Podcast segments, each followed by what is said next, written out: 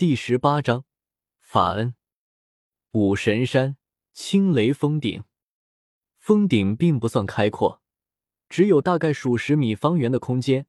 峰顶上只有一些低矮的老树以及一些杂草，而在一棵老树旁边还有着两间石屋。这一座山峰就是武神门下大弟子法恩所居住的地方。法恩也是如今玉兰大陆神级之下的五大圣域极限之一。所谓圣域极限，便是指那种几乎彻悟了某一种法则玄奥，距离最后大成只差最后一步的那种人。山风呼啸，卡斯罗特带着周通一路前行，最终登上了青雷峰。此刻，一人出现在了周通面前。他身穿朴素的青色长袍，头上是青色的三寸短发，消瘦的身形却如同一杆标枪一般笔直。仅仅只是看着外形，就能感受到一种彪悍刚毅的气质。这就是武神门大弟子法恩。大师兄。卡斯罗特恭敬的行了一礼，你退下吧。法恩开口对卡斯罗特说道：“是。”卡斯罗特不敢违逆法恩的话，直接飞离了青雷峰。而在卡斯罗特离开之后，法恩才转过头看向了周通。嗯，在法恩转过头的一瞬间。周通也察觉到了一股精神攻击从对方的眸光之中传了出来。周通也在刹那间眸光一冷，冰寒的气息随着他的眸光，同时也落在了法恩身上，顿时令法恩身体一震。刚才那一瞬间，他感觉自己的灵魂都好似要被冻结了一般。不过这种感觉顷刻间被他驱除出去，但法恩看向周通的目光却有些不一样了，因为刚才这精神上的交锋，他竟然吃了亏。原来如此，你不仅是圣域战士，还是一位圣魔导，精通灵魂攻击的圣魔导。法恩也只是稍微想了想，顿时明白了，也唯有精通灵魂攻击的圣魔岛，才有可能用精神攻击令自己稍微吃一点小亏。火元素法则用在战士方面，水元素法则却用在了精神方面，你还真是没有一点短板啊！法恩笑了笑，嗯，你叫卡恩对吧？我叫法恩，你与卡斯罗特那一战，我正好看到了，所以请你过来。既然你看到了，你就应该知道我为什么来武神门吧？你愿意做我的对手吗？周通看向法恩，既然你坚持，就试试看吧。法恩也不由得浮现出了一丝战意。作为玉兰大陆上仅有的五大圣域极限，他已经很久没有出手了。当然，也因为没有谁值得他出手，除了其他几大极限，还有谁值得他出手？但周通却不一样。法恩正是因为看到了周通与卡斯罗特一战，才确定了他的实力。就算不如自己，也绝对不可能如同其他圣域一般，直接被自己秒杀。开始了。法恩声音落下的刹那。顿时有青色的雷电在他身体表面流转了起来，随后他身形一动，轰隆！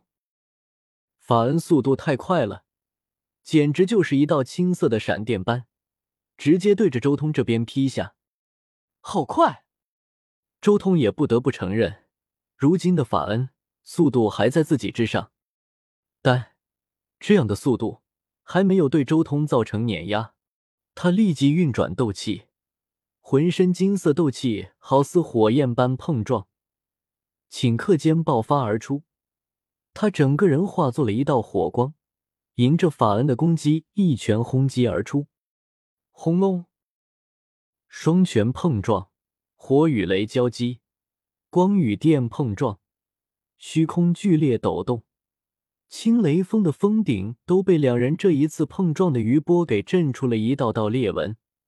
狂暴的气浪伴随着雷与火向四面八方扩散出去，但下一瞬，法恩只觉得一股爆炸般的力量从对方的拳头中传出，使得法恩几乎没有什么反抗之力，就被周通这一拳震飞了出去。你，在半空中连续翻滚了上百米。法恩站定，有些惊疑不定的看着周通。玉兰大陆又出了一位圣域极限强者，不是基础差距。法恩有些震撼，眼前此人的攻击实在是太强了，那股瞬间的爆发力，连他都有些扛不住。不过周通却也有些惊讶于法恩的实力，自己对火元素法则爆之玄奥的领悟还不太高。就算爆之玄奥是高等玄奥，但领悟程度太低，远不如法恩领悟的低等玄奥。但这种级别的法则玄奥，再加上自己可怕的肉身和力量，那就势不可挡了。要知道，龙血战士的始祖巴鲁克压根就没有领悟法则玄奥，都硬是靠着肉身和斗气跻身在大陆的巅峰强者之列。更别说肉身、斗气、灵魂、法则都远在巴鲁克之上的周通了。但是法恩硬碰自己一击，竟然只是向后倒飞了上百米的距离。你的攻击怎么会那么强？法恩有些不解。按理来说，对方的法则应该没有感悟到自己那么深才对，怎么会有如此可怕的攻击？人与人的体质不能一概而论。传说当年四大终极战士不也是没有什么法则领悟，照样纵横天下吗？周通悠然开口：“四大终极战士能做到，我为什么做不到？”四大终极战士，法恩有些惊了，心中有些发颤。他确实经历过当年四大终极战士纵横天下的时代，也清楚四大终极战士那可怕的基础。他很清楚，四大终极战士完全是靠着天赋得来的力量，他们的法则领悟只能算是圣域之中最低的那种。但没有办法，人家变身之后就是要强十几倍，力量、速度、斗气全方位的增强。其他战士差不多都要领悟到极限了，才能拥有他们这样的力量。其他圣域强者拼尽全力达到的极限。却仅仅只是四大终极战士的基础，甚至巴鲁克、阿曼达这种防御强的，他们能连接禁咒，其他人有什么办法？这是羡慕不来的东西，怪只怪自己没有投个好胎。难道要诞生第五大终极战士了吗？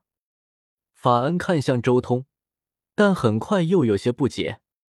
其他几大终极战士在变身之前可没有太强，和一般的圣域差不多。他们强的是变身之后，但你这副模样，看起来也没有变身啊。卡恩，你……法恩刚准备说话，但很快他停了下来。停了片刻，法恩开口道：“卡恩，你跟我来，老师要见你。”